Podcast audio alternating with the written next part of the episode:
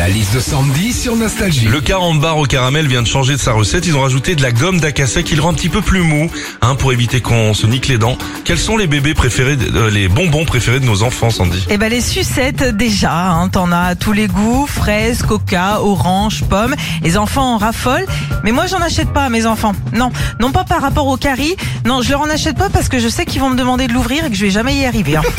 Autre bonbon aussi euh, que nos enfants adorent, ce sont les têtes brûlées. Alors euh, moi j'ai goûté une fois pour voir et je peux vous dire qu'en fait bah faut pas appeler ça tête brûlée. Non, non, faut appeler ça langue brûlée surtout. hein.